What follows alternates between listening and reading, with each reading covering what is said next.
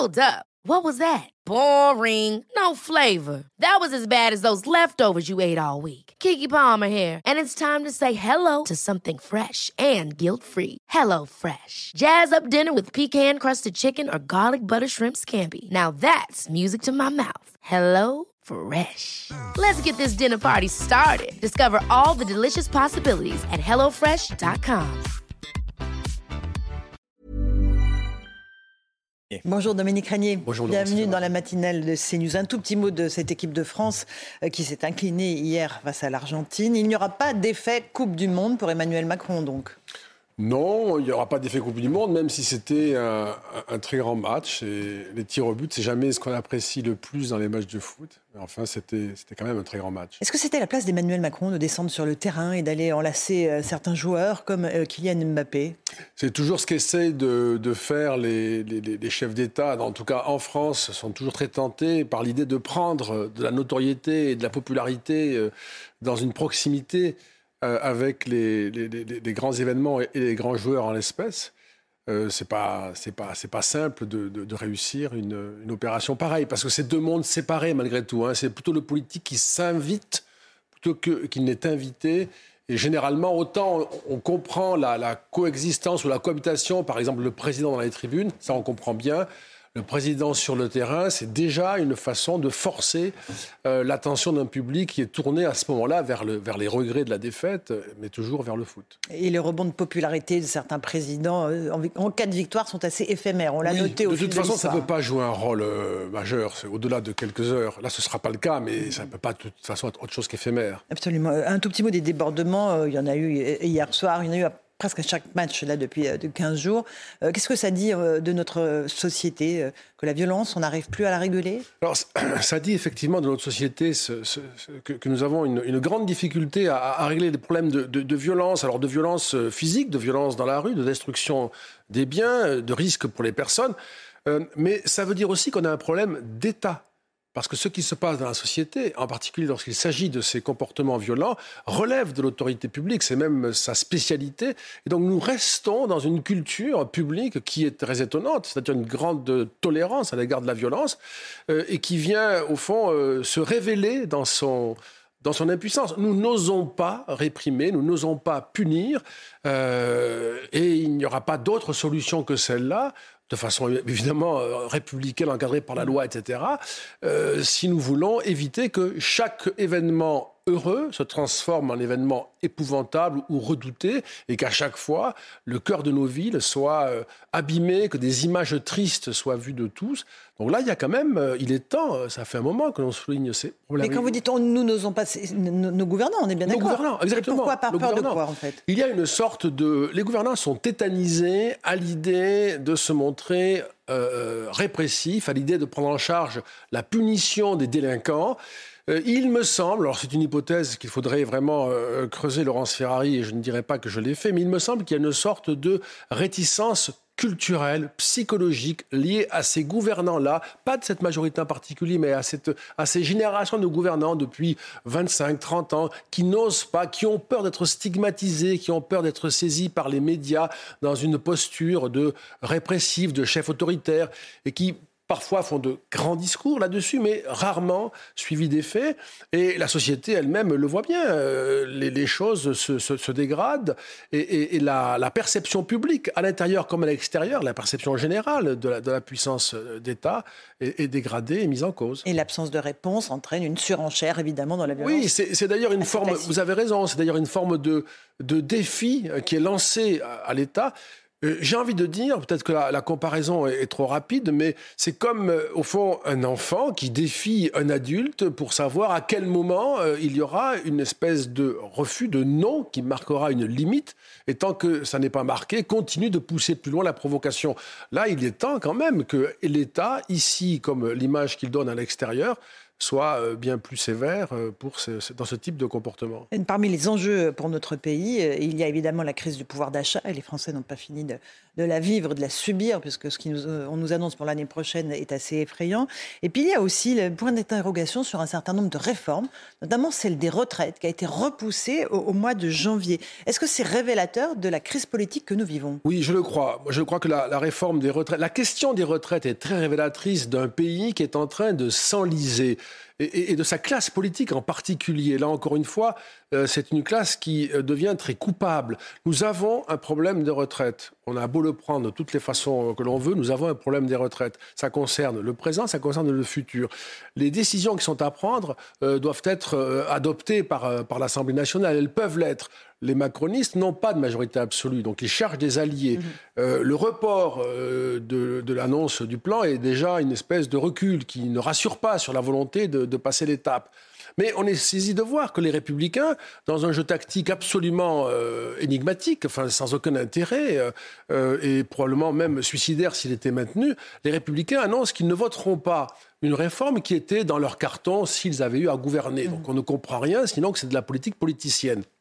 La gauche, euh, autour de la NUP et de LFI en particulier, qui appelle à manifester le 21 janvier, est dans une, opposition protestataire, opposition tactique, opposition protestataire, impuissance de la majorité pour régler un problème absolument euh, euh, majeur. Donc nous avons là une sorte de crise, non pas de la Macronie seulement, mais de toutes les oppositions et de la Macronie réunies, comme si le pays n'avait, pas, n'avait plus de classe politique capable de mmh. prendre des décisions sur des données aussi importantes. Un, un mot de chacune des deux formations que vous avez citées, les républicains, s'ils ne votent pas cette réforme, 64 euh, ou 65 ans d'ailleurs, peu importe, vous dites que euh, leurs électeurs ne vont définitivement plus rien comprendre à ce qu'ils veulent. Ben oui, c'est quand même le, courage sur les retraites a été plus porté par la droite que par la gauche, ça c'est le moins qu'on puisse dire depuis euh, euh, maintenant euh, plusieurs décennies. Si cette fois-ci on retrouve les LR, qui est un parti de gouvernement par mission, les LR du côté des forces qui ne feront pas passer une réforme aussi importante et qui nous ferait échouer là-dessus, quelle est leur raison d'être? Ils ne forment aucune majorité, ils sont dans une opposition stérile, ils ne se rallient à aucun grand sujet d'intérêt national, ils ne seront plus compris. Si les LR votent cette réforme, nous aurons passé une étape importante. Les LR n'auront pas à l'affronter s'ils reviennent au pouvoir en 2027. Ce sera, euh, je dirais, c'est un gain absolu. Et puis les Français auront le sentiment que les LR participent euh, d'un vote qui est d'intérêt national, et peu importe les dimensions tactiques. En plus, on ne comprend rien, puisque de toute façon, Emmanuel Macron ne sera pas candidat en 2027. Ils ne vont pas renforcer le macronisme. S'ils craignent l'impopularité pour s'associer à Emmanuel Macron, ça veut dire qu'ils ne sont plus capables de gouverner parce qu'ils ne seront plus capables de prendre des décisions impopulaires. Euh, euh, du côté de la France insoumise, euh, il y a une crise politique interne et vous dites aussi qu'il y, a une crise sur la visibilité politique? En, fait, la France insoumise, qui va se lancer donc à corps perdu dans mmh. une opposition protestataire avec la manifestation du 21 janvier, peut-être aussi lancée pour essayer de camoufler euh, ou d'ensevelir les problèmes internes qui sont, conséquents, qui sont très importants. La France insoumise, c'est ce que j'appellerais moi un parti personnel. C'est comme le Rassemblement national. Euh, ce ne sont pas des partis collectifs. Euh, le parti personnel ne tient que par le chef. Et, et lorsque le chef doit partir, lorsqu'on lui demande de partir, de préparer son départ, il ne le conçoit pas, il ne parvient pas à l'accepter. Et nous sommes là dans un problème de transition politique euh, à, chez LFI, et donc euh, pour l'ensemble de la NUP, parce qu'il y a un chef, Jean-Luc Mélenchon, qui voit bien que son départ est souhaité, que son départ est, probablement programmé, mais ne le veut pas. Et dans un parti personnel comme celui-là, au lieu d'ouvrir euh, de discuter, on a bien vu, il resserre, il referme. C'est une affirmation de la culture autoritaire du parti personnel qu'est la France insoumise, qui se mobilise pour sauver, qui est mobilisé d'ailleurs, qui est requise par par euh, l'organisation est requise par son chef pour pérenniser encore sa position jusqu'en 2027. Et voilà, et sa candidature en 2027. On reste là-dedans. Hein. Clémentine Autain, hier dans le journal du dimanche, dit un, parti, euh, nous avons un problème de démocratie à la France insoumise, un parti ne se renforce pas en s'épurant. Elle prononce le mot épuration. Oui, parce que ça, ça ressemble à ça, ce qui s'est passé quand même, hein, cette, cette espèce de direction resserrée, excluant des, des, personnalités très connues, très visibles de LFI, et historiques même d'ailleurs, hein, et, et, souvent très médiatiques. Donc on écarte tous ceux qui, par leur profil, Ruffin, Clémentine Autain et d'autres, auraient une sorte de vocation à se présenter comme des substituts de nouvelles alternatives. figures alternatives. Et donc c'est un, vraiment une, épuration. Les partis, on n'a pas le temps de les développer, je suis sûr, mais les partis ne sont pas des organisations démocratiques, ce sont des organisations hiérarchisées, relativement autoritaires. Mais par contre, ce ne sont pas toujours des partis personnel, il y a un collectif. Là, nous avons affaire à, encore une fois, une affirmation de la personnalisation du parti et d'une dérive autoritaire. Le résultat, à mon avis, ne sera pas bon pour LFI ni pour Jean-Luc Mélenchon. L'affaire Adrien Quatennens va laisser des traces dans l'opinion publique, même dans l'électorat de la France insoumise ou pas du tout? Dans l'électorat de la France insoumise, moi je le crois. Dans l'opinion publique, je le crois moins.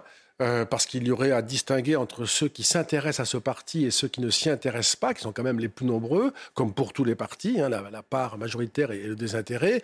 Euh, mais au sein du parti, auprès des militants convaincus, sincères, euh, il y a sans doute une immense déception, une grande difficulté à justifier sa fidélité à cette organisation et à son chef. Euh, on parle des grands problèmes de la France, euh, on ne peut pas ne pas parler des finances, on a des finances qui sont en, déficit abyssal.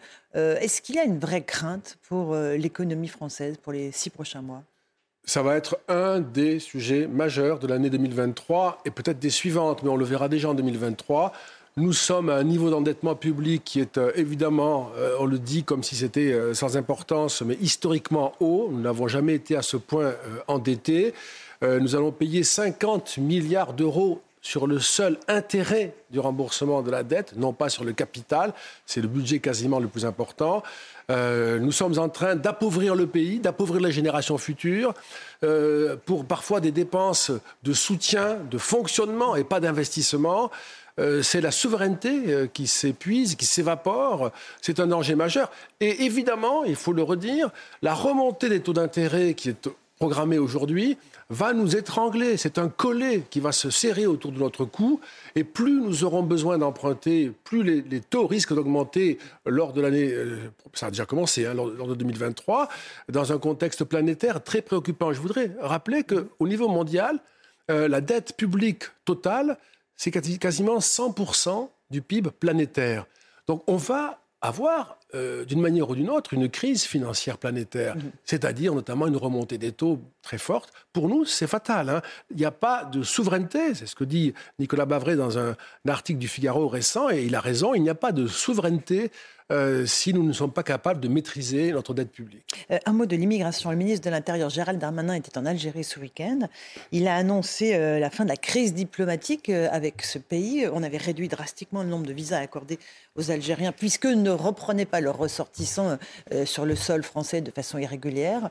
Ça veut dire qu'on a capitulé moi, en tout cas, je ne vois pas à ce jour, j'ai cherché, euh, peut-être que nous aurons des informations là-dessus, je ne vois pas à ce jour la contrepartie. Quels sont les efforts faits par ces trois pays du Maghreb, qui sont des pays historiquement liés à la France Tunisie, Maroc donc, et Algérie. Et Algérie, merci. Euh, des pays historiquement liés à la France, d'où viennent beaucoup de, de nos immigrés mais qui ont aussi, euh, dans une relation équilibrée avec nous, des, devoirs et des obligations.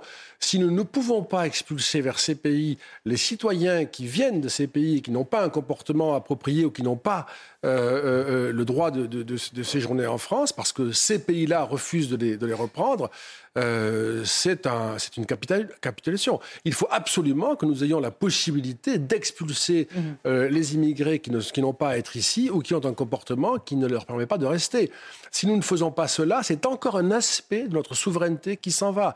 On le voit sur l'immigration, on le voit sur la dette, on pourrait le voir aussi sur l'énergie, puisque l'arrière-fond de cette relation compliquée avec l'Algérie en particulier, c'est l'énergie cette énergie que nous aurions dû quand même euh, mieux préparer, mieux euh, produire, notamment avec le nucléaire, en tout cas je le crois, qui nous aurait donné plus d'indépendance et de souveraineté dans ces négociations comme celle avec les pays du Maghreb. Un tout petit mot de l'étude Fondapol publiée de Razika Adnani sur l'impact de l'islam sur l'évolution sociale et politique des pays du Maghreb, Maghreb mais aussi sur la France et la Belgique. Oui, Razika Adnani montre dans une étude que nous publions euh, aujourd'hui que euh, dans les pays du Maghreb, euh, il y a eu une sorte d'élan progressiste on a parlé des printemps arabes, mais c'est retombé, c'est retombé parce que l'islam y est resté très conservateur, s'est affirmé dans son conservatisme plutôt que de s'ouvrir, s'est rétracté, et qu'au fond, il a réussi l'islam a pesé sur les appareils d'État euh, et a ramené par les gouvernements la société de manière autoritaire dans une situation euh, de régression. Euh, le droit des personnes, l'égalité entre les hommes et les femmes, la liberté de conscience, le respect de la vie privée, tout ceci est à nouveau en recul dans ces pays-là parce que l'islam y est à nouveau rétracté sur son conservatisme. Et le problème est que ces pays-là sont aussi des pays avec lesquels nous sommes liés, nous voulons en parler, et par l'immigration, nous aurons donc donc probablement davantage de citoyens en France, ou en tout cas d'immigrés en France, qui partageront ces vues conservatrices euh, rétrogrades qui nous poseront de nombreux problèmes. Merci beaucoup Dominique Régnier d'être venu ce matin dans la matinale de CNews.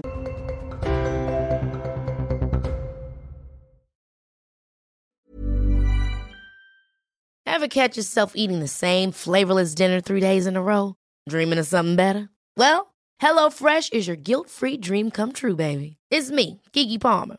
Let's wake up those taste buds with hot, juicy pecan crusted chicken or garlic butter shrimp scampi. Mm. Hello Fresh. Stop dreaming of all the delicious possibilities and dig in at HelloFresh.com. Let's get this dinner party started.